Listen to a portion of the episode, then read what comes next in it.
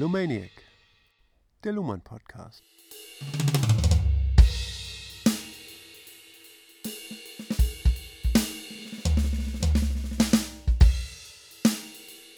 Moin, hier ist Ulrike Sumpfleg. Und Joachim Feldkamp. Guten Tag. Willkommen in der 38. Folge von Niklas Luhmann. 38 schon? Wow. Das Recht der Gesellschaft. Aha. Wir sind im vierten Kapitel über Codierung und Programmierung. Dort haben wir uns vorgehangelt in den zweiten Abschnitt und machen heute auf Seite 177 weiter. Und da haben wir letztes Mal gesagt, wir hatten nämlich den letzten Absatz auf der Seite schon gelesen, dass wir das Ja. diesmal nochmal machen wollen, weil wir uns nicht ganz sicher waren. Da geht es um Reentry, ähm, die beiden Seiten der Codierung, Unmarket State oder Space. Ja, äh, George Spencer Brown, Formkalkül. Das wollten wir nochmal auseinandernehmen, ne? Genau, und da haben, wir, haben, haben wir uns gefragt, was ist denn, gibt es überhaupt jetzt einen Unterschied zwischen Space und State? Also es gibt ihn, irgendwie es sind zwei Begriffe, Ja. aber kann man die synonym verwenden oder nicht? Also, oder ist das sehr Nein. fein voneinander noch zu trennen? Ne? Ich bin der Meinung, dass man das nicht synonym verwenden Mhm. kann, ne, weil es ja auch was ganz anderes ist. Space heißt Raum ne, und Ja. State heißt Zustand oder Status. Genau. Aber was, was ist wann richtig? Ne? Das hat mich jetzt ins Nachdenken gebracht. Und Ja. Also ich würde vorschlagen, dass wir den einfach nochmal lesen, den Absatz, und dann versuchen, darauf nochmal einzugehen. Ja, okay. Ja? Ja, dann beginne ich heute mit Vorlesen auf Seite 177 im letzten Drittel. Logisch gesehen setzt Bistabilität den Ausschluss von dritten Werten oder Bezeichnungen voraus, die weder dem einen noch dem anderen Wert zugeordnet werden können. Unter dieser Voraussetzung sind die beiden Werte durch bloße Negation konvertibel, ohne dass dies eine Interpretation der Werte erfordern würde. Operativ erfolgt dieser Ausschluss durch die Erzeugung einer Umwelt, für die dies weder noch unterstellt werden kann. Anders als in einer primären Anwendung des Kalküls von Spencer Brown ist also die andere Seite der Unterscheidung nicht eo ipso der Unmarket Space, der immer unspezifi unspezifizierbar bleibt, sondern das System setzt seinen Code, seine Leitunterscheidung als Zwei-Seiten-Form in einem solchen Unmarket Space. Das System kann also beide Seiten der Form seines Codes spezifizieren, aber es kann dies nur in der Weise, dass genau dadurch ein Ausschließungseffekt erzeugt wird, der die Welt im Übrigen als im System unspezifizierbar zur Umwelt macht. Genau, also was hier jetzt nicht erwähnt wird, ist noch, ist äh, leider nicht, ist die System-Umwelt-Differenz, an der wir bisher ähm, uns mit Spencer Brown und dieser mit dem Unmarket Space bzw. State beschäftigt hatten. Ne? Ja. Also das, ich sehe das so. Es gibt ja einen großen Unterschied zwischen einem Code wie Recht Schrägstrich Unrecht und der Selbstdefinition System Schrägstrich Umwelt. Ja. Ja, bei System Umwelt operiert das System ja nur auf der Systemseite. Ja. Ja, und Ja. die Umwelt ist wirklich, wird wirklich nur zur Abgrenzung mitgeführt. Richtig. Die wird aber überhaupt nicht weiter definiert sozusagen. Genau. Ja, und vor allem Mhm. wird auch nicht, das System operiert nicht Ja. auf der anderen Seite. Ne? Sämtliche Operationen des Systems finden nur auf der Systemseite statt und niemals auf der Umweltseite. Und das ist ganz anders bei, der, bei einem Code, bei einem zweiwertigen Code, den ein System verwendet, wie Mhm. Recht, Unrecht, haben wir jetzt ja schon ausführlich gesehen, dass das Ja. System eben in der Lage ist, auf beiden Seiten des Codes zu operieren und das ist das Reentry, seine eigene Unterscheidung Ja. zwischen Recht und Unrecht auf beiden Seiten des Codes wieder einzuführen. Richtig. Und deswegen denke ich, äh, also ist das der entscheidende Unterschied, wenn, also wie habe ich mir das jetzt gemerkt, bei der Unterscheidung zwischen Recht und Umre Unrecht existiert die Umwelt ja trotzdem, aber sie wird ja in diesem Code gar nicht mitbezeichnet. Ne? Es heißt ja nicht System, es- heißt ja nicht Recht, Schrägstrich, Unrecht, Schrägstrich, Umwelt. Ja. Es ist ja nur ein binärer Code. Ja. Das heißt, diese Unterscheidung Recht-Unrecht wird als Unterscheidung Als in die. Umwelt eingezeichnet, Ja. aber nicht bezeichnet in diesem Moment. Mhm. Ja, die Umwelt wird ja nicht, mit, nicht mitbezeichnet und sie existiert trotzdem. Also ist das der Space. Wenn es gar nicht weiter markiert ist in, in der Bezeichnung, Ja. dann ist es in meinen Augen der Space. Diese, diese Recht-Unrecht-Unterscheidung wird in einen Raum hineingezeichnet, in den Umweltraum. Ja, und zwar nur dadurch, dass ich den Gegenstand Recht bezeichne. Ne? Und, den Gegenstand Unrecht bezeichnest du ja auch. den bezeichne ich mit, ja. Genau. Ne? Das heißt also, nach Spencer Brown mache ich eine äh, Distinction und eine Indication. Ja. Ne? Das heißt also, ich bezeichne einen Gegenstand, ne? aber dem vorausgesetzt ist, irgendwie, dass ich ihn zunächst mal von allem anderen, was er eben nicht ist, unterschieden habe. Genau. Ne? Das ist dann ähm, Distinction. Ja. Ne? Ist bereits vorausgesetzt. Ja. Und Indication ist das, was ich, äh, was ich tue, wenn ich den Gegenstand recht bezeichne. Aber auf beiden Seiten des Codes kann operiert werden, wie du eben Genau. völlig richtig und, gesagt und hast. beide ja. Seiten des Codes sind spezifiziert eben auch. Ja. Ne? Also es, wird, es ist ja, das System legt ja selbst genau fest, was eben auch Unrecht ist. Also Mhm. die andere Seite des Codes. Bei der System-Umweltdifferenz ist es anders. Das System schert sich überhaupt nicht darum, was Ja. genau die Umwelt ist. Ja, Und genau. das ist meiner Meinung nach der, der Unterschied. Also wenn, ich, wenn es wirklich genau markiert ist, ja. Ja. dann ist es ein State. Aber wenn eine, eine Unterscheidung, auf der beide Seiten auch markiert sind, ja, sowohl Recht ist markiert als auch Unrecht ist markiert, Ja. dann ja auch sich trotzdem nochmal abgrenzt von was auch immer, ja, Ja, mhm. dann grenzt es sich von, nur noch von einem Space ab. So würde ich sagen. In dem Fall wird Space als, so. als, als Ausdruck benutzt. Ach so. Ich glaube, dass dieser Unmarket Space tatsächlich der, der Zustand ist, in den, äh, in den ich eine Unterscheidung einschreibe. Das, äh, also genau. das, das ist der. Genau, ja, genau, Ne? Ah, Okay, alles So klar. meine ich ne? das, Das heißt also, ein, ein leerer Raum, in dem nichts spezifiziert ist, ne? dort setze ich eine Unterscheidung ein. Eine Unterscheidung. Ja. Und im Unterschied dazu ist ja die System-Umweltdifferenz ist ja, ist ja noch keine Unterscheidung sozusagen, sondern die Unterscheidung findet ja nur durch die, nur durch die Selbstunterscheidung statt. Jetzt, Ja. jetzt hat es sich, es ist ja jetzt eine doppelte Unterscheidung, wenn man so will. ja, ja. Es wird Recht spezifiziert, es wird Unrecht spezifiziert und das zusammen wird als Unterscheidung, jetzt haben wir, wir haben etwas Ausgeschlossenes Drittes, die Ja. Umwelt. Ja. Dorthin, dort, davon wird es auch noch unterschieden. Okay, ja. also was Oh, ich bin ganz aufgeregt. Das ist so anstrengend. Also so erkläre ich mir. Also etwas Drittes, finde ich, hat dann jetzt eigentlich nichts verloren. Ne? Das Doch, das ausgeschlossene Dritte. Die Umwelt ist doch bei der, so. bei der Recht-Unrecht-Unterscheidung ist die Umwelt in dieser Begrifflichkeit doch nicht enthalten. Es ist, aber sie existiert, also ist sie das ausgeschlossene Dritte, der Space. Okay, darüber denke ich nochmal nach. Also, da hast du mir jetzt was aufge... Das ausgeschlossene Dritte. Ja, Ne? Also für mich heißt es so viel wie, es gibt kein ausgeschlossenes Drittes irgendwie. Ne? Das heißt also, die, ähm, das Dritte ist negiert, und zwar in seiner Gänze, und zwar so, dass es gar kein Drittes gibt. Aber das ist Und doch auf, unlogisch. aufgrund dieser äh, Annahme ist es eben möglich, also das ist eben auch äh, bei einer Leitunterscheidung und bei dieser Bistabilität, von der hier die Rede ist, ne, ist es eben so, dass wenn das eine negiert wird, man automatisch ein Crossing über, über diese Grenze macht und äh, dann ganz sicher bei dem anderen landet, ne? also in dem anderen Zustand. Und das macht eben diese zwei Seitenformen auf, wenn man, aus. Wenn man das eine negiert, dass man dann automatisch bei dem anderen ist. Wenn es ein drittes gäbe, ne, dann wäre es so, wenn man das eine negiert, wenn, wäre man entweder bei dem einen anderen oder bei dem anderen anderen. Ne? Das heißt also, dann hätte man äh, keinen, Klar, keinen ja. definierten Zustand, ne, den man benennen könnte. Ne? Ja, aber es ist doch, er, er redet Ja. ja. hier auch von einem Ausschließungseffekt. Ja. Also der Code Recht Unrecht, Ja. also eine binäre Kodierung an Ja, sich, ja, ja. ganz abstrakt, erzeugt einen Ausschließungseffekt. Und was Mhm. kann denn nur ausgeschlossen werden? Etwas Drittes. Ja. Das musst du zugeben. ja. Okay.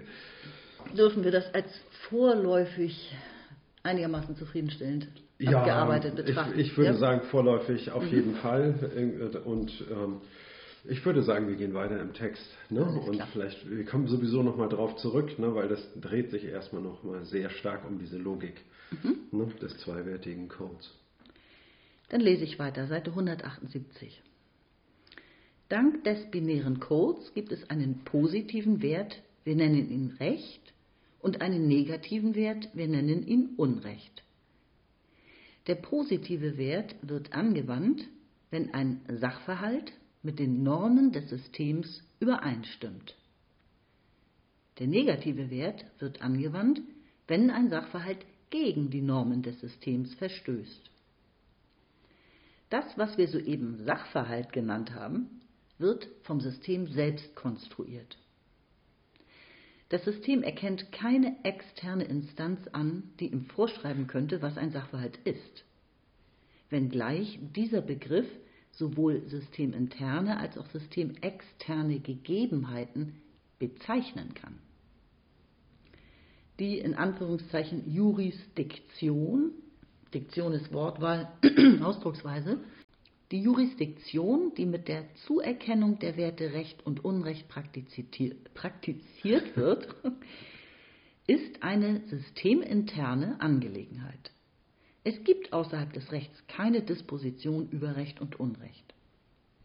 Dies ist im Übrigen eine völlig triviale Feststellung, in Klammern, die allerdings im Kontext ihrer theoretischen Auswertung nicht triviale Konsequenzen hat.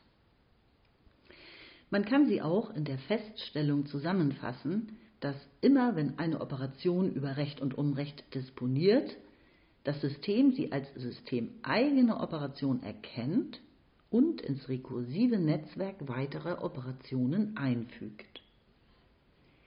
Die Frage kann dann allenfalls noch sein, in welchem Umfang Konsistenz oder informationelle Redundanz gesichert ist. Im Mittelalter etwa im Verhältnis von kanonischem Recht, Zivilrecht und lokalen Rechtsgewohnheiten bei Fehlen einer einheitlichen Gerichtsbarkeit. Ja, ich denke, dass wir hier in diesem Abschnitt irgendwie eine, eine Wiederholung machen, etwas, was wir schon häufiger besprochen haben, ne? dass wir mhm. ähm, also die Anwendung äh, der Unterscheidung Recht und Unrecht automatisch verwickelt sie in eine systeminterne Kommunikation. Ne?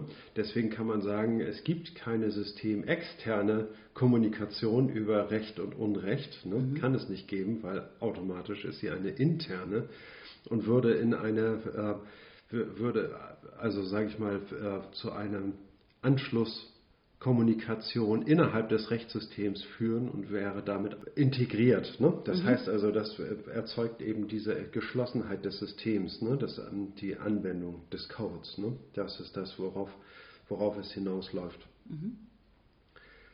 Und Jurisdiktion, also die Ausdrucksweise, wie das Recht über Recht spricht, ist eine ja. systeminterne Angelegenheit. Ne? Das ist, eine systeminterne Angelegenheit, genau. Und, dass die, und auch, dass das System selber, also das Rechtssystem selber, keine, äh, keine wie soll man sagen, extern konstruierten Sachverhalte mhm. anerkennt, ne? sondern dass es diesen Sachverhalt selber konstruiert, auch dekonstruiert und untersucht und rekonstruiert. Ne? Das ist alles eine Sache des Systems selber. Ne? Mhm. Das lässt sich von keinem anderen System vorgeben, ne? weil es ja selber auch mit seinen, mit seinen Rechtscodes dort ansetzen will und zu diesem Zweck eigentlich diese ähm, Konstruktion des Sachverhaltes vornimmt. Ne? Auch das haben wir eigentlich schon vielfach mhm. besprochen. Richtig. Und zu den nicht trivialen Konsequenzen ähm, kommen wir ja jetzt eigentlich auch gleich ja, genau, mit mehreren genau. Beispielen. Ne? Mhm. Das müssen wir vielleicht jetzt noch nicht, sondern ja. kann das gleich anhand der Beispiele besprechen. Ja. Genau, äh, kanonisches Recht, also Kirchenrecht könnte man sagen, ähm, Zivilrecht und lokale Rechtsgewohnheiten.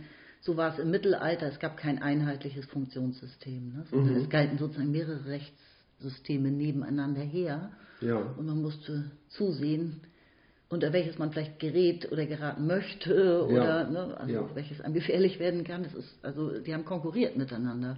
Ja, ne? genau. Ne? Und dann ging es, ähm, geht es eben um die Frage, ne? wenn einmal eine, ähm, wie soll man sagen, eine Auffassungsweise, eine Rechtsauffassung ähm, äh, gefunden wurde, ne? dann geht es eigentlich nur noch um die Frage der Redundanzerzeugung. Mhm. Das heißt also, ob es gelingt, sage ich mal, diese, ähm, diesen Sachverhalt, so wie er dargestellt wird, eben auch zu reproduzieren und ihn in Folgeoperationen äh, einflechten zu können ne? oder ob es sich jedes Mal wieder anders darstellt und damit, sage ich mal, eine gewonnene ähm, Sichtweise der Dinge äh, verloren geht ne, mhm. ne? und durch andere ersetzt wird. Ne? Das ist dann die Frage. Und das ohne Digitalisierung. Ne? Also ja, die Informationen ja. konnten ja nicht so schnell durchgetrommelt werden damals. Ne? Ja, richtig. Also genau. es musste alles erstmal in Stein gemeißelt werden und das dauert. da muss der Stein jetzt Zeit haben und so weiter. Okay, gut, dann können wir, glaube ich, tatsächlich schon weitermachen. Ne? Ja. Seite 178. Genau, der letzte Abschnitt, die letzten fünf Zeilen. Der Ordnungs- und Separierungseffekt der Kodierung beruht auf ihrer Zweiwertigkeit. Das heißt zunächst einmal, dass das System kein zielgerichtetes System sein kann, das teleologisch orientiert auf ein gutes Ende hinarbeitet und bei Erreichen des Endes seine Operationen einstellt. Anders gesagt, die Einheit des Systems ist im System nicht als Ziel, als zu erreichender Endzustand repräsentierbar. Zielorientierung kann es im System geben, aber nur für Episoden, etwa einzelne Verfahren, die zu einem Gesetz oder zu einem Gerichtsurteil führen. Oder auch für Vertragsverhandlungen mit dem Ziel eines Vertragsschlusses. Mit dem Erreichen ihres Zieles sind diese interaktionell durchgeführten Verfahren bzw. Verhandlungen beendet. Die Voraussetzung solcher Zielsetzung und Beendung ist jedoch, dass nicht auch das Recht selbst damit am Ende ist und aufhört. Im Gegenteil, die Episodisierung, Zielmarkierung, temporale Differenzierung im Recht beruht gerade darauf, dass das Rechtssystem selbst weiter operiert und die Resultate der Verfahren oder Verhandlungen in den Bedingungszusammenhang der weiteren Operationen einfügt. Wäre das Recht selbst mit dem Verfahren am Ende, würde man mit dem Verfahren gar nicht erst beginnen. Das Recht ist also eine endlose Geschichte, ein autopoetisches System, das Elemente nur reproduziert, um weitere Elemente produzieren zu können. Und die binäre Kodierung ist die Strukturform, die das garantiert. Die Elemente werden nur produziert, steht hier nicht reproduziert, aber ich meine, es ist fast dasselbe, ne? Ja, oh, pardon. Mhm. Ja, sehr schön. Die, der binäre Code, wir sind ja im Kapitel über Codes und Programme. Ein binärer Code ist die Strukturform, die die Autopoiesis überhaupt erst garantieren kann. Mhm. Ein, ein Dreiercode würde eben nicht funktionieren, wäre viel, würde eine Hyperkomplexität aufwerfen, das System total ja. verlangsamen mhm. und zu Unentscheidbarkeiten führen. Also das ja. ist sozusagen die, eine Voraussetzung und eine Bedingung für die Autopoiesis, dass diese Kodierung nur zweiwertig ist. Ja, ja. okay. Mhm. Und ähm, so ein System wie das Recht ist eben ein Funktionssystem, das eine soziale, eine gesellschaftliche Funktion hat, eine Funktion für die Gesellschaft. Es ist aber kein Zwecksystem, was sich eben selbst auflöst, wenn es denn seine selbstgesetzten Ziele erreicht hat. Ja, wenn es ja, also, seine Vollkommenheit, ja, erlangt hat, ne? irgendwie, ne? wir haben den vollkommenen Gesetzeskodex und ja. die perfekte Interpretation gefunden und Ende der Durchsage. Genau. Das gibt es da nicht. Ne? Ich glaube, du hattest selbst mal so ein schönes Beispiel. Es war, glaube ich, irgendwas mit Karriere oder so. Also wenn sich jemand vornimmt, er will der beste Tennisspieler aller Zeiten werden mhm. und sozusagen ein Zweckprogramm zu diesem, äh, also aufstellt, um das zu erreichen. Ein Trainingsprogramm. Ein Trainingsprogramm, ja, ja, was ja ein Zweckprogramm dann wäre. Und dann wird er der beste Tennisspieler aller Zeiten. Mhm. Dann ist er eigentlich überflüssig auf Erden. Er kann dann nichts mehr erreichen. Nicht? Ja, also das ist, es ist dann vorbei irgendwie. Ja, ja. Das ist ganz tragisch, finde ich. Mhm. Und ähm, ja, das, also auch der Unterschied zwischen Zwecken und, äh, ja. und, und Funktion, gesellschaftliche Funktion. Es ist ganz im Gegenteil so, mit jedes Mal, wenn die Unterscheidung Recht-Unrecht gefällt wird, stabilisiert sich das System dadurch ja selbst, weil es ähm, dann wieder an seine eigenen Unterscheidungen anknüpfen kann, beim nächsten ja. Fall, beim nächsten Verfahren. Ja. Und das garantiert sozusagen eine endlose Autopoiesis. Genau. Also ist es ja klar, ne? wenn wir uns das Rechtssystem ansehen, dann würde auch jeder Laie, der theoretisch äh, ungebildet ist, äh, würde äh, nach längerer Beobachtung zu dem Schluss kommen, dass das Recht ein System ist. Ne? Aber was für ein System ist es? Ne? Also äh, welcher Art ist dieses System? Wie muss es beschrieben werden? Was ist die beste Beschreibung dafür? Ne? Und dann gibt es da ganz unterschiedliche Interpretationen des Rechtssystems. Ne? Und eben auch die, dass man das Rechtssystem als ein Handlungssystem mhm. beschreibt. Das hat Natürlich, eben, ja. aber Handlungen sind immer an Zwecken orientiert. Hm? Mhm. Handlungen sind immer auf einen Zweck gerichtet und werden sozusagen eingestellt, sobald sie diesen Zweck erreicht haben. Ne? Und ähm, das ist aber im Rechtssystem ja gar nicht der Fall. Ne? Das Rechtssystem, auch wenn es äh, permanent seine, seine Zwecke verfehlen sollte, operiert dieses System weiter und, ähm, und wenn es äh, seine Zwecke erreicht, irgendwie, na, dann operiert es trotzdem weiter. Also kann es dem äh, Rechtssystem nicht um die äh, Erfüllung dieser Zwecke gehen. Wenn das Rechtssystem einen Zweck hat, dann ist es zu unterscheiden ne, zwischen ja. Recht und Unrecht.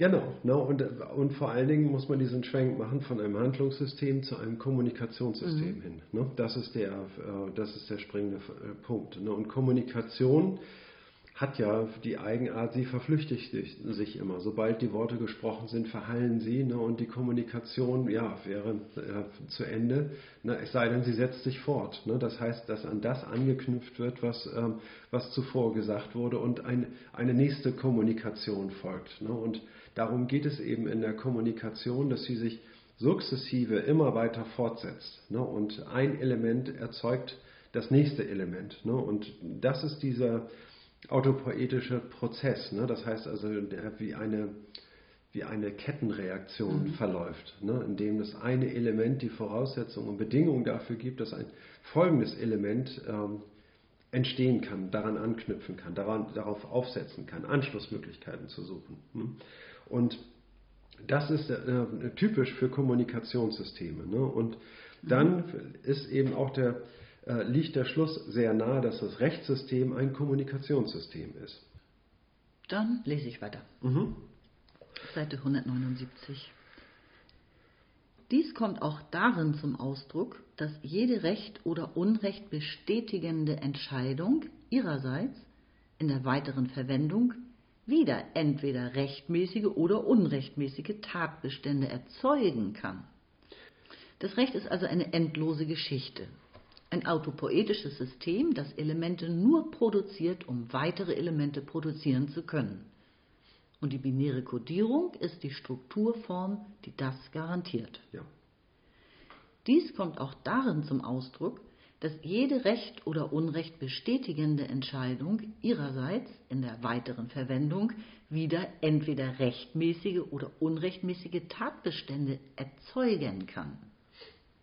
Es ist Unrecht, wenn der, der dank eines rechtskräftigen Urteils im Recht ist, dieses eigenhändig vollstreckt. Und im Gefängnis hat man Anspruch auf Ernährung, menschliche Behandlung usw. So obwohl man wegen eines Unrechts einsitzt. Jede Operation, die für den einen oder den anderen Wert optiert, eröffnet damit erneut den Code mit der Möglichkeit, anschließende Operationen wieder nach dem einen oder dem anderen Wert zu beurteilen. Damit ist nichts anderes gesagt, als dass das System auch in zeitlicher Hinsicht ein aufgrund seiner Geschlossenheit offenes System ist. Die autopoetische Reproduktion ist in dieser Hinsicht die Reproduktion der Wiederverwendbarkeit des Codes. Ein ausdifferenziertes, am eigenen Code orientiertes Rechtssystem ist also dadurch gekennzeichnet, dass es den laufenden Anschluss von rechtmäßigem Verhalten an Unrecht ebenso wie die immer wieder neu gegebene Möglichkeit, bei der Ausnutzung von Recht ins Unrecht zu geraten, internen Regulativen unterwirft und damit zur Selbstbestätigung verwendet. Es geht dabei nicht mehr wie in tribalen Rechtsordnungen darum, den Verletzten Genugtuung zu verschaffen oder zur Schlichtung von Gruppenkonflikten beizutragen. Also ich denke, dass das Entscheidende ist, dass durch den Code Recht Unrecht eine lauf, fortlaufende Anschlussmöglichkeit für weitere rechtliche Kommunikation Richtig. erzeugt wird. Ne? Eben durch diese Einfachheit ja. des Codes. Ne? Das heißt also eine, eine rechtliche Kommunikation, da geht es immer um die Frage Recht und Unrecht und wenn einmal da eine Entscheidung getroffen wurde, dann äh, ist alles weitere, äh, was daran anschließt und ansetzt auf diese Kommunikation, wiederum der Frage unterworfen, genau. ne? ist dies Recht oder Unrecht. Ja. Ne? Zumal ja auch zwei Entscheidungen eigentlich immer gleichzeitig getroffen werden. Ne? Man achtet immer nur auf das, was für Recht erklärt wird, aber mit jeder Rechtsklärung wird ja, auch erklärt, was Unrecht ist gleichzeitig. Ne? Ja, genau, genau. Ne? Das wird, äh, das wird, sag ich mal, diese Entscheidung wird ähm, historisiert. Ne? Das Gegenteil davon wird ebenfalls historisiert. Mhm. Ne? Das heißt also, wenn jetzt auf, aus diesem Urteil äh, Konsequenzen erwachsen, die für andere Fälle Relevanz haben, ne? dann werden sie dort reproduziert. Aber allein die Möglichkeit, ne, dass man mit dieser Unterscheidung äh, daran anknüpfen kann, an alles, was, was gerade passiert ist. Mhm. Ne? Ne? Ob das ähm, Recht oder die Feststellung von Recht oder die Feststellung von Unrecht ist, das ist ganz egal. Ne? Alles, was daran anknüpft, kann wiederum der Frage unterworfen mhm. werden, ne? ist das jetzt rechtens? Ne? Mhm. Also wenn ich einen, jemanden, der Unrecht getan hat, verurteile, ist das rechtens? Dann kann ich das, das Verfahren in dem derjenige, mhm. der Unrecht getan hat, verurteilt werden und hinterfragen, ist das Urteil rechtens? Ne? Oder kann ich mit dem Urteil in, in Revision mhm. gehen? Ne? Oder seine Behandlung einfach dann in Frage stellen, ob die an genau. rechtens wiederum ist. Ne? Also genau. er hat ja hier Beispiele für die Behandlung ja. im Gefängnis, Menschenrechte zum Beispiel. Ja. Genau, ne? oder wenn, wenn, wenn jemand äh, jetzt zu Recht verurteilt wurde ne, dass er im Unrecht war. Ne, ist er dann, fällt er auch nicht aus der Gesellschaft heraus. Ne? Nein, dann kommt, ähm, dann hat das Konsequenzen und diese Konsequenzen sind wiederum den, dem Recht unterworfen ne, und mhm. ähm, müssen daraufhin ähm, durchleuchtet werden, ne, dass er eben dass er nicht irgendwie der blindwütigen Rache des Geschädigten ausgesetzt ist, dass er nicht im Gefängnis äh, äh, dass ihm im Gefängnis nicht seine Menschenrechte entzogen werden mhm. können mhm. und dergleichen mehr. Ne? Das alles, ähm, das heißt also, der ganze ähm, rechtliche, die ganze rechtliche Kommunikation schafft sich selber eine, eine Bestätigung darin, in, dem aktuellen Moment, ne, wo es darum geht, eine Entscheidung zu treffen und für weitere äh, Kommunikation Anschluss, Anschlussmöglichkeiten vorzugeben und äh, äh, und sich da äh, weiter zu reproduzieren. Ne? Richtig, also eine permanente Selbstbestätigung. Es ist ne? eine, eine fortlaufende Selbstbestätigung ja. des, des Rechtssystems und zwar in jedem Akt, ne, ja, der, schlau, ja. wo, es, äh, wo es eben um mhm. diese Unterscheidung geht. Ne? Und es hängt eben von der gesellschaftlichen Differenzierungsform ab. Ne? Wie mhm. man hier sieht, er spielt ja hier oft, nee, er spielt nicht an, sondern er geht ja hier auf tribale äh, Gesellschaften ein, mhm. also segmentäre Gesellschaften, die nur nach Stämmen und Familien so äh, differenziert waren. Ja. Und die, die, hatten ja noch kein Rechtssystem, ne, sondern ja. eben zum Beispiel der Häuptling hat entschieden oder der Stammesführer oder so. Ja. Und da ging es eben weniger darum, jetzt gesellschaftlich ein System eben sich, dass es sich das System selbst bestätigt, dass es immer gleich äh, konform normativ gleich ablaufen muss, sondern es ging mir um Genugtuung verschaffen. Ne? Ja. Die Situation genau. vor Ort schlichten sozusagen, zum Beispiel. Äh, Gruppenkonflikte werden hier als Beispiel angeführt. Aber es ging nicht darum, ein System zu reproduzieren. Auf ja. Teufel komm raus. Nein. Ne? Das, richtig, ist, das ne? ist, der große Unterschied. Also es eine andere Gesellschaftsdifferenzierungsform hat davor ja, gelegen. Genau. Ne? Wir haben da auch mit dem, äh, also über Schlichtung hatten wir ja nochmal gesprochen, ne? dass eben ein, ein ein Urteil, ein gerichtliches Urteil, ne, oft irgendwie den Zerfall von sozialen Beziehungen zur Folge hat. Ne? Mhm. Ne? Und ähm, und das ist dem Rechtssystem zu eigen. Ne? Und äh, da gibt es eben andere Gesellschaftsformen, die eben kein Rechtssystem in diesem Sinne haben. Ne? Und da geht es um Schlichtung, um Stabilisierung der genau sozialen das, Verhältnisse. Das genaue Gegenteil. Ne? Das Gegenteil, genau. Ja. Da wird ja eigentlich der Gegensatz dass etwas Recht und dass etwas Unrecht ist. Dieser scharfe, unversöhnliche Gegensatz, der wird ja heruntergespielt mhm. bei einer Schlichtung. Ja. Da wird ja eher drauf auf Schmusekurs gegangen, könnte man auch heute lapidar ja, sagen. Oder, oder Verständnis für Verständnis, beide Seiten ja. aufgebracht. Ne? Während hier äh, jetzt äh, ein Urteil gefragt ist, wer von beiden ist im Recht, ne? und dann äh, werden die Paragraphen interpretiert und ähm, gelesen und die Sachlage von verschiedensten Seiten beleuchtet und äh, verschiedene Aspekte hervorgezogen, um dann am Ende zu einem Urteil zu kommen, was ganz sicher unter Umständen ganz radikal auf die Seite des einen und gegen den anderen stellt. Ne? Und, ähm, mhm. und auf dieser Basis ein Urteil spricht. Ne? Und das hat eben sozusagen oft Konsequenzen, die äh, destabilisierend für soziale Gefüge wirken. Ne? Ja. Dann können wir weitermachen auf mhm. 180. Genau.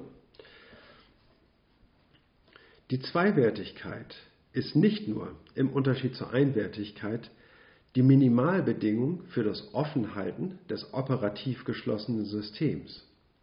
Sie ist zugleich im Unterschied zur Mehrwertigkeit auch eine Bedingung für Entscheidungsfähigkeit und damit eine Bedingung für Gerichtsbarkeit. Jeder Versuch, die Liste der Codewerte um weitere Nennungen zu verlängern, würde Entscheidungslagen mit der Sachlage so verkomplizieren, dass das System, was immer eine mehrwertige Logik davon halten mag, empirisch nicht mehr sicher genug operieren könnte. Versuche in dieser Richtung hat es namentlich im Mittelalter und in der frühen Neuzeit gegeben.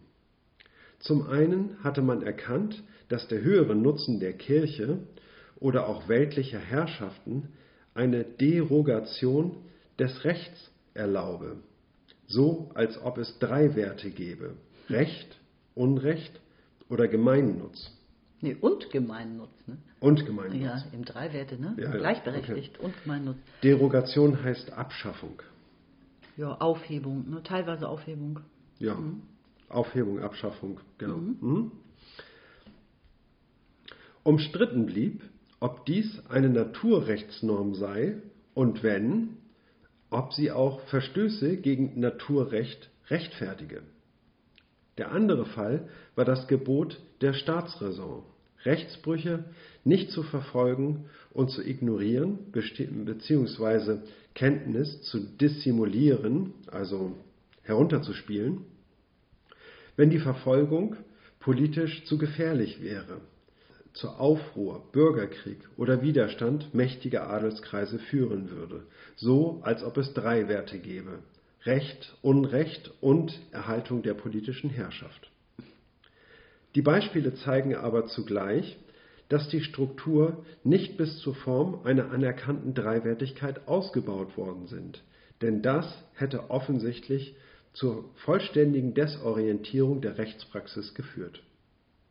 Das Problem wurde vielmehr rechtsintern abgefangen und domestiziert vor dem Hintergrund einer ohnehin recht lückenhaften Rechtsdurchsetzung, sei es in Form einer hingenommenen Paradoxie der Rechtmäßigkeit von Rechtswidrigkeit, sei es in der Form von Sonderrechten, Ausnahmerechten, Dispensen vom Typ eines Jus eminens.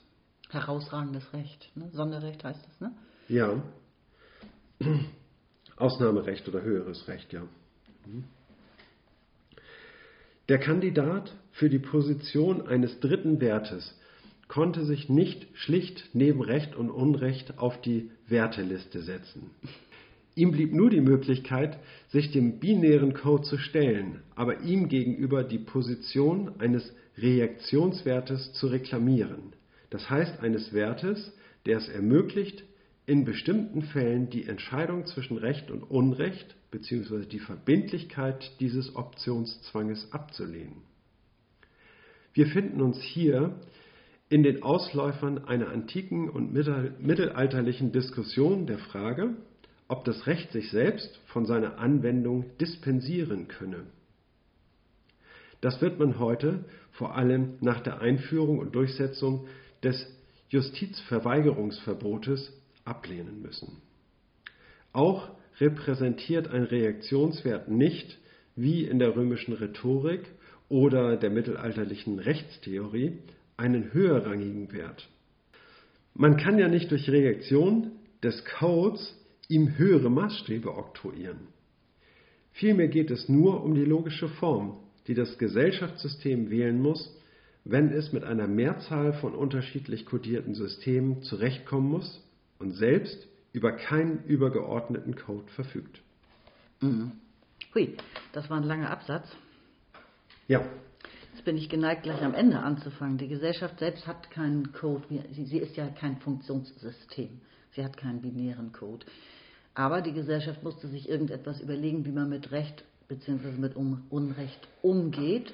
Und ja. sie hat eben auch experimentiert. Und sie hat auch mit Dreiwertigkeit experimentiert. Da hat er jetzt hier zwei schöne Beispiele gebracht. Das erste war das Beispiel äh, Recht, Unrecht und Gemeinnutz, als ob es drei mhm. Werte geben könne, könnte.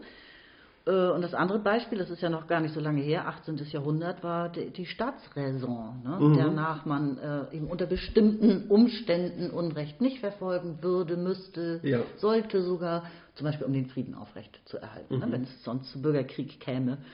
Und äh, das, diese dritten Werte sind per se immer ein Reaktionswert, also ein zurückzuweisender Wert oder ein Wert, den, das, ja. den der Code des Systems ja in seiner ganzen Logik zurückweisen muss. Mhm. Und ich finde es lustig, wie er das so versucht zu erklären. Das rückt dann auf so eine Position, ja, wie, wie so ein Verführer, finde ich, der, dieser Reaktionswert. Äh, dieses, aber, also mich, ich weiß, ihr weist mich zurück, aber es gibt besondere Situationen, da stehe ich dann doch zur Verfügung sozusagen. Also wenn ihr in ganz extremen Sonderfällen, da könnte es doch sein, dass ihr mich gebrauchen könnt. Ne? Also so Den Reaktionswert. Wie so ein kleiner Teufel, finde ich. Da ja, steht ja, dieser ja, Reaktionswert da ne, und winkt damit, äh, mal eine Ausnahme zu machen. Sozusagen. Aber rechtsintern kann man damit nichts anfangen. Genau. Man verwickelt in Widersprüche.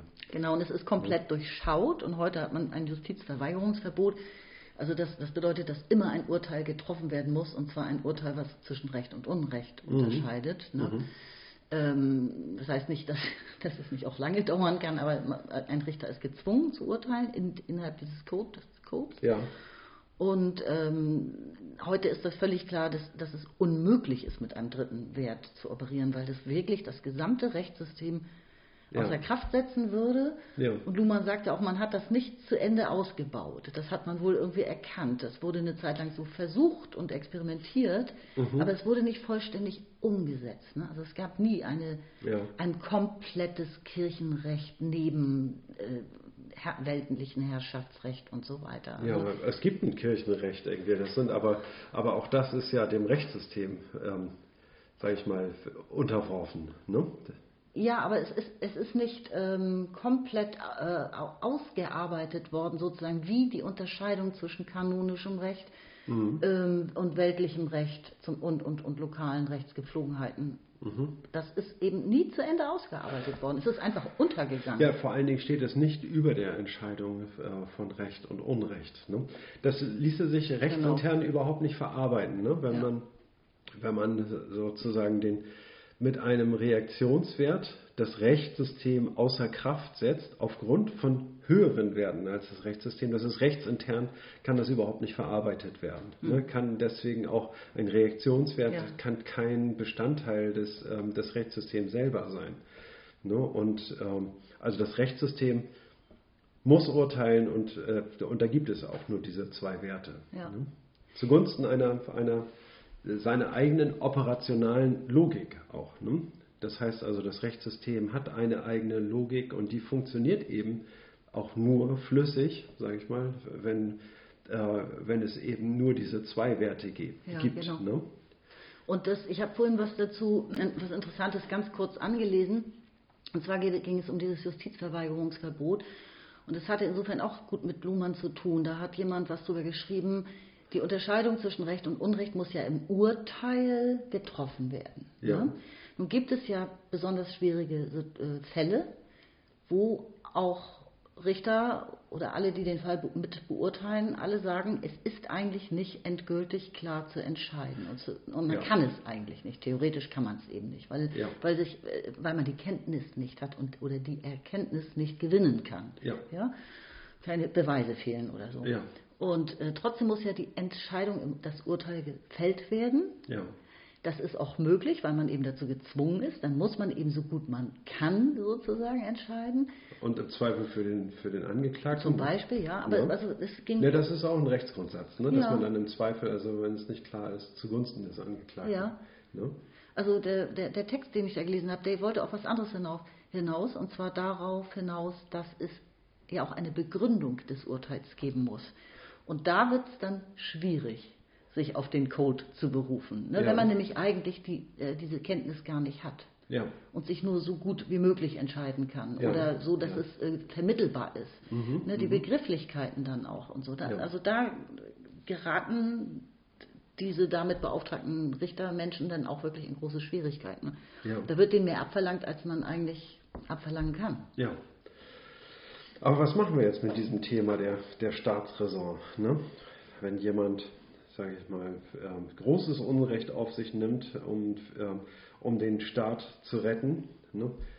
und äh, wenn auch ganz klar ist, irgendwie, dass nur das seine Absicht ist und dass die äh, Folgen, die es äh, hätte, verheerend werden, wären für den Staat. Ja. Ne? Also wenn meinetwegen sagt, er nimmt den meinetwegen den Tod von, von einer Person in Kauf, ne, um etwas zu verhindern, ne, dann ist es ähm, dennoch, äh, selbst wenn er damit verhindert hat, dass äh, 20 Personen ums Leben kommen, ne, weil, weil er der andere eben Schlimmeres im Sinne hatte, ne, das äh, ist es dann Unrecht oder nicht. Ne, und da muss es zu einem Urteil kommen. Ne? Und das ist ja eigentlich auch überhaupt kein Problem.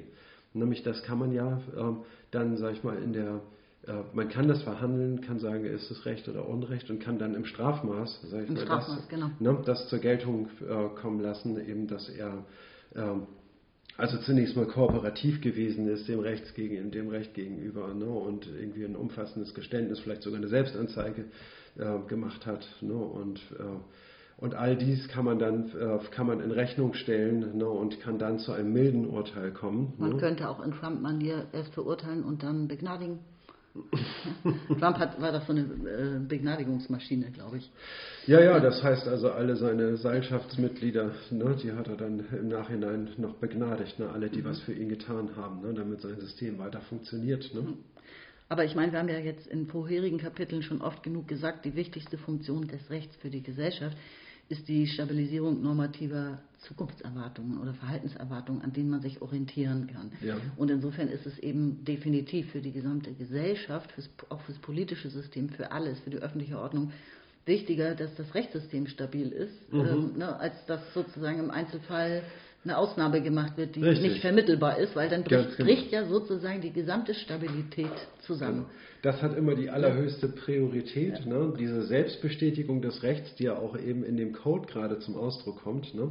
Diese Selbstbestätigung des Rechts irgendwie, ne? die kann nicht dadurch außer Kraft gesetzt werden, weil der Schaden, der dadurch entstünde, der ist sehr viel Ja. höher als, sag ich mal, durch ein, ein Urteil, was dann vielleicht für den Außenstehenden so aussieht, als wenn es ungerecht wär, wäre, weil für, für ihn ist er vielleicht ein Held, Ja. ne? der Verurteilte.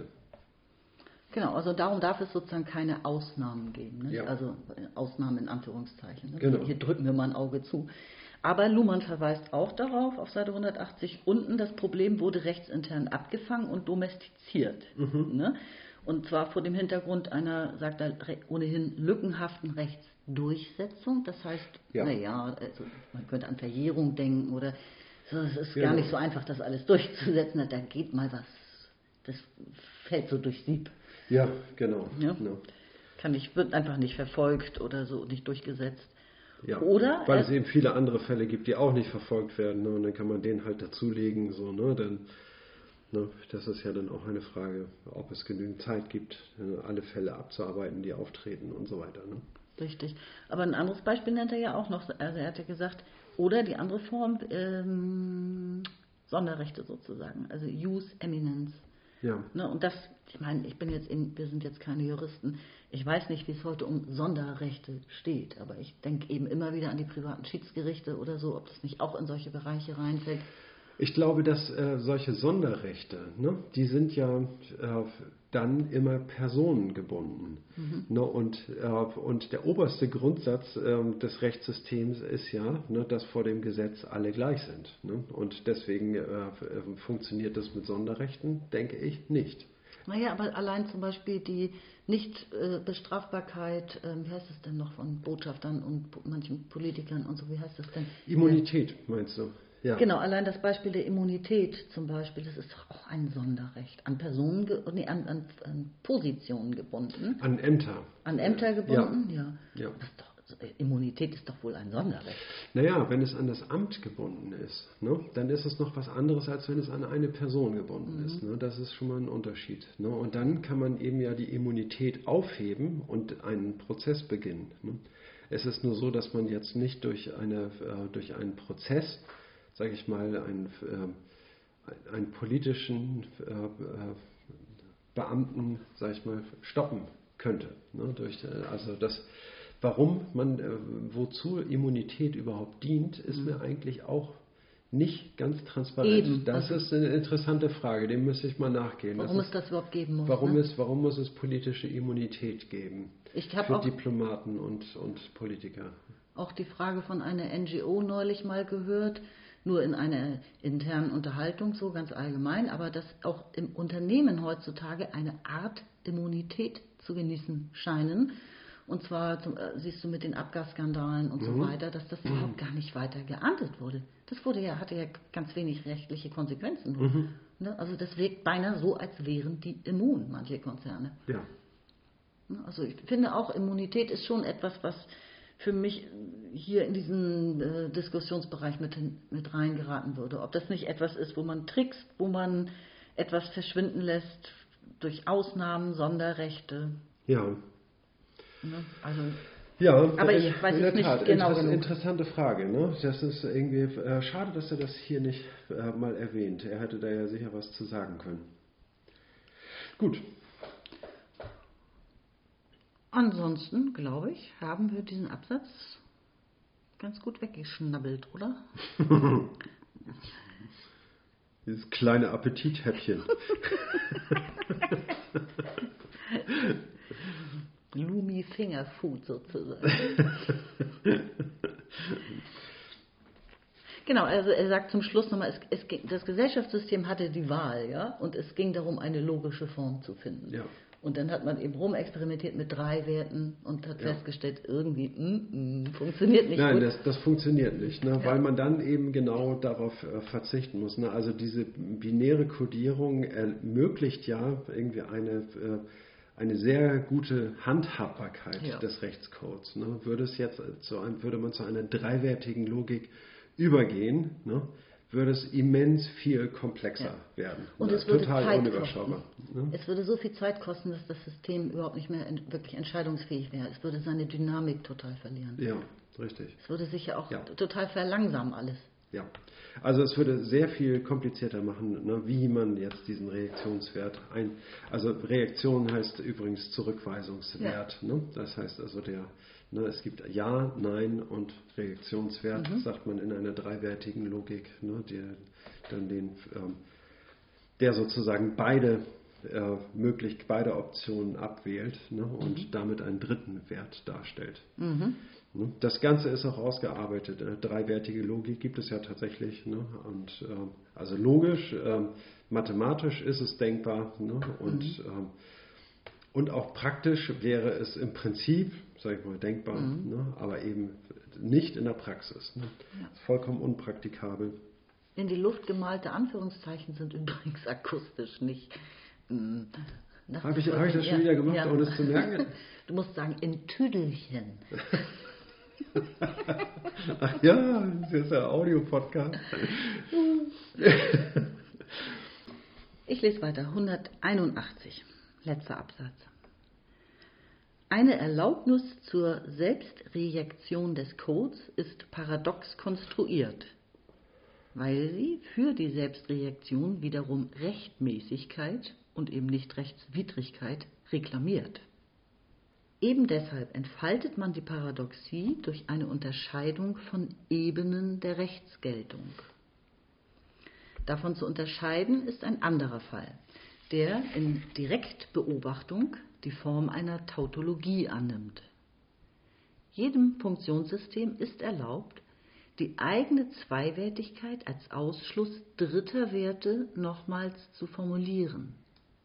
Und das heißt im gesellschaftlichen Kontext, die Codes anderer Funktionssysteme zu rejizieren, unter der Voraussetzung, dass es den eigenen bedingungslos akzeptiert. Aber damit ist nur die Optionsmöglichkeit limitiert, nicht auch die Relevanz punktuell zu beachtender Werte. Im Rechtssystem entspricht dem, wie wir noch ausführlich sehen werden, die Differenzierung von Codierung und Programmierung, mit der die auf der Codebene ausgeschlossenen anderen Werte auf der Programmebene zur Geltung gebracht werden können. Unter der Voraussetzung freilich, dass sie nur dazu verwendet werden, eine Entscheidung zwischen Recht und Unrecht zu konditionieren. Also wir haben ja bisher über einen Reaktionswert gesprochen, der im Fall von Staatsräson zum Beispiel die äh, politische Stabilität in den, in den Vordergrund stellt. Mhm. Ne, und da geht es ja eigentlich gar nicht um das Rechtssystem, sondern es geht um politische Stabilität. Ne? Das heißt also um mhm. ein anderes System. Ja. Ne? Und, äh, und in, in diesem Fall ist es gar nicht so, dass, ähm, dass die Rechtsgeltung dadurch in Frage gestellt wird, ne, sondern das Rechtssystem kann, sage ich mal, seinen eigenen Code durchinterpretieren ne, und, ähm, und, den, ähm, und den Code eines anderen Systems, nämlich äh, des politischen Systems, mhm. eben äh, zurückweisen. Mhm. Ne? Ich verstehe es auch so, dass das eine Art Trick ist, das, was als dritter Wert auf Code-Ebene auf keinen Fall funktioniert, ja. äh, muss trotzdem nicht ganz und gar verschwinden, sondern das kann auf der Ebene von Programmen unter Wenn-Dann-Bedingungen eben ja, ja. Äh, konditioniert werden und dann in Form von Programmen, die auf jeden Fall mit der Unterscheidung Recht-Unrecht arbeiten, ja. zumindest thematisiert werden und ähm, Einzelfälle und Ausnahmen können dadurch genau. formuliert genau. werden. Ja, richtig. Ne? Also das ist dann auf jeden Fall auf der Ebene der Rechtspraxis äh, natürlich möglich, ne? wie wir das vorhin auch ausgeführt haben, ne? dass man dann eben äh, mildernde Umstände gelten genau. lässt und, äh, und beim Strafmaß irgendwie dann ein äh, bisschen großzügiger ist. Ne? Und ähm, das ist auf jeden Fall äh, denkbar. Na, und das lässt sich eben auch in eine Rechtsordnung einpflegen, ohne, diesen, mhm. äh, ohne die Kodierung des Rechtssystems in Frage zu stellen. Ja, also er sagt ja hier, wie, wie, wir noch ausführlich sehen werden, die Differenzierung von Kodierung und Programmierung. Ja. Ne, also das ist, dem System stehen ja beide Möglichkeiten zur Verfügung, aber die muss man eben auch streng auseinanderhalten. Ja. Mit der die auf Codebene ausgeschlossenen dritten Werte mhm. auf Programmebene zur Geltung gebracht werden können. Genau. Und das heißt, und ja, und wie, macht man das? Das macht man auf, in einer Ebenenlogik. Ne? Das heißt also, dass wir, wir haben die Codierungsebene und die Programmebene, mhm. könnte man sagen. Ne? Die eine Konditionalebene eben ist, ja? die ja. ist konditioniert. Richtig. Wenn, ne? dann. Wie, was rechtmäßig und unrechtmäßig mhm. ist. Ne? Äh, ja, Richtig, genau. Auf beiden Seiten des Codes werden, werden dann Bedingungen aufgestellt. Ne? Ja. Aber Fluhmann sagt auch, darüber werden wir noch ausgiebig sprechen. Ja, dann denke ich, dass wir zum, zum nächsten Absatz übergehen können, auf Seite 182 etwa in der Mitte. Mhm. Die Einheit des Codes kommt darin zum Ausdruck, dass über den einen Wert nicht ohne Berücksichtigung des anderen Werts entschieden werden kann. Damit wird ein unmittelbares Rechtsbewusstsein, wie man sagen könnte, gebrochen.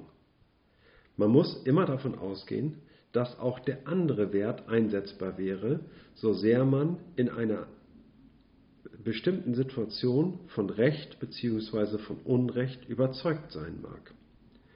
Die Zuordnung von Werten zu Sachverhalten setzt daher die Prüfung und Verwerfung der gegenteiligen Möglichkeit voraus so wie ein Satz im System Wissenschaft nur als wahr bezeichnet werden kann, wenn man zugleich behauptet, geprüft zu haben, dass er nicht unwahr ist. Doppelte Negation. Nicht unwahr heißt ja, wenn etwas, wenn es, mhm. ja, doppelte klar. Negation ist klar, ne? ne? Heißt ja dasselbe wie wahr. Ne? Nur eben über den Code vermittelt mhm. und über die andere Seite des Codes. Mhm. Ich lese weiter.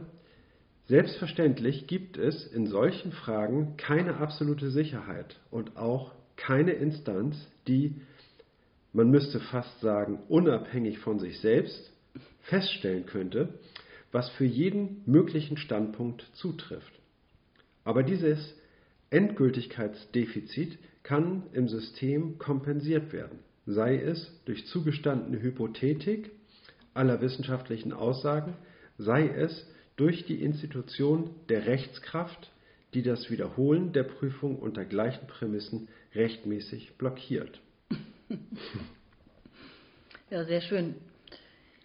Ähm, in der Corona-Pandemie konnte man ja auch sehr gut beobachten, wie die Wissenschaft so einen Sprung nach vorne gemacht hat in der Popularität und jetzt ständig in den Medien auch ähm, vermittelt wird, ne, dass Wissenschaft eben sich auch in einem Prozess befindet und mhm. natürlich überprüft war und ist es wahr oder auch die Unwahrheit Möglichkeit wurde auch überprüft und so und ähm, dass es keine Letztinstanz geben kann für Wahrheit, die wie er so schön sagt von sich selbst unabhängig dann wäre. Ne, also eine mhm. Also ich denke, darauf muss man sich dann schon verlassen. Er sagt, es gibt ein Endgültigkeitsdefizit. Er geht hier auf der, weicht hier auf das äh, Beispiel der Wissenschaft aus. Ne? Und mhm. äh, man sagt irgendwie, äh, oder man stellt eine Hypothese hin und man sagt, diese, diese Hypothese sei wahr. Ne?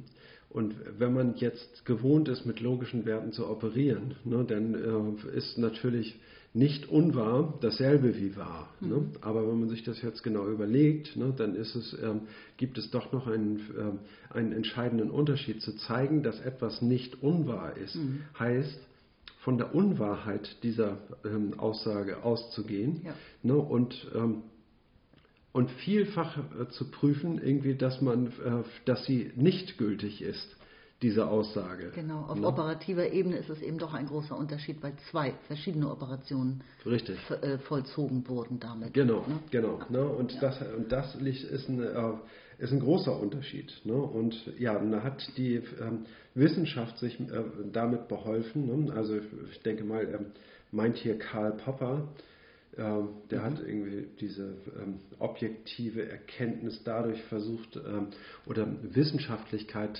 äh, versucht dadurch zu zeigen, dass eine, eine wissenschaftliche Aussage drückt sich eben darin aus, dass sie eine, äh, eine Hypothese hinstellt ne, und gerade ihre Wissenschaftlichkeit darin hat, dass sie falsifiziert werden mhm. kann. Ne? Das heißt also, wenn eine eine, ähm, eine wissenschaftliche Hypothese ist nur dann wissenschaftlich, wenn sie falsifiziert werden kann. Und wenn sie nicht falsifiziert werden kann, dann ist es keine wissenschaftliche Hypothese.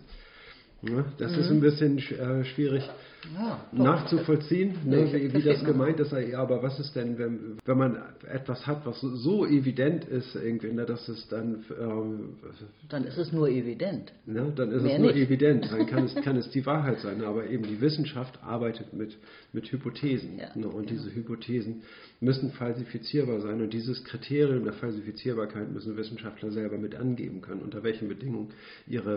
Äh, ihre Aussagen und Erkenntnisse eben dann doch nicht gültig sind, ja. ne, wenn was gezeigt werden kann.